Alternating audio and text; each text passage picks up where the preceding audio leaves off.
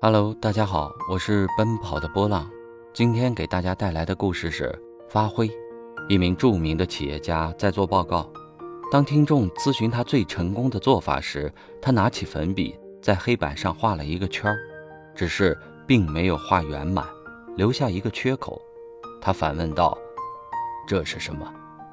零圈儿，未完成的事业，成功。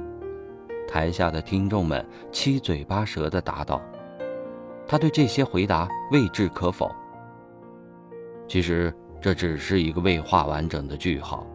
你们问我为什么会取得辉煌的业绩，道理很简单，我不会把事情做得很圆满，就像画个句号，一定要留个缺口，让我的下属去填满它。分析，事必躬亲是对员工智慧的扼杀。”往往事与愿违，长此以往，员工容易形成惰性，责任心大大降低，把责任全推给管理者。情况严重者会导致员工产生逆反心理，即便工作出现错误，也不情愿向管理者提出。何况人无完人，个人的智慧毕竟是有限而且片面的。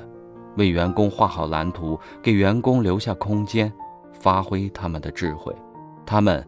会画得更好，多让员工参与公司的决策事务，是对他们的肯定，也是满足员工自我价值实现的精神需要。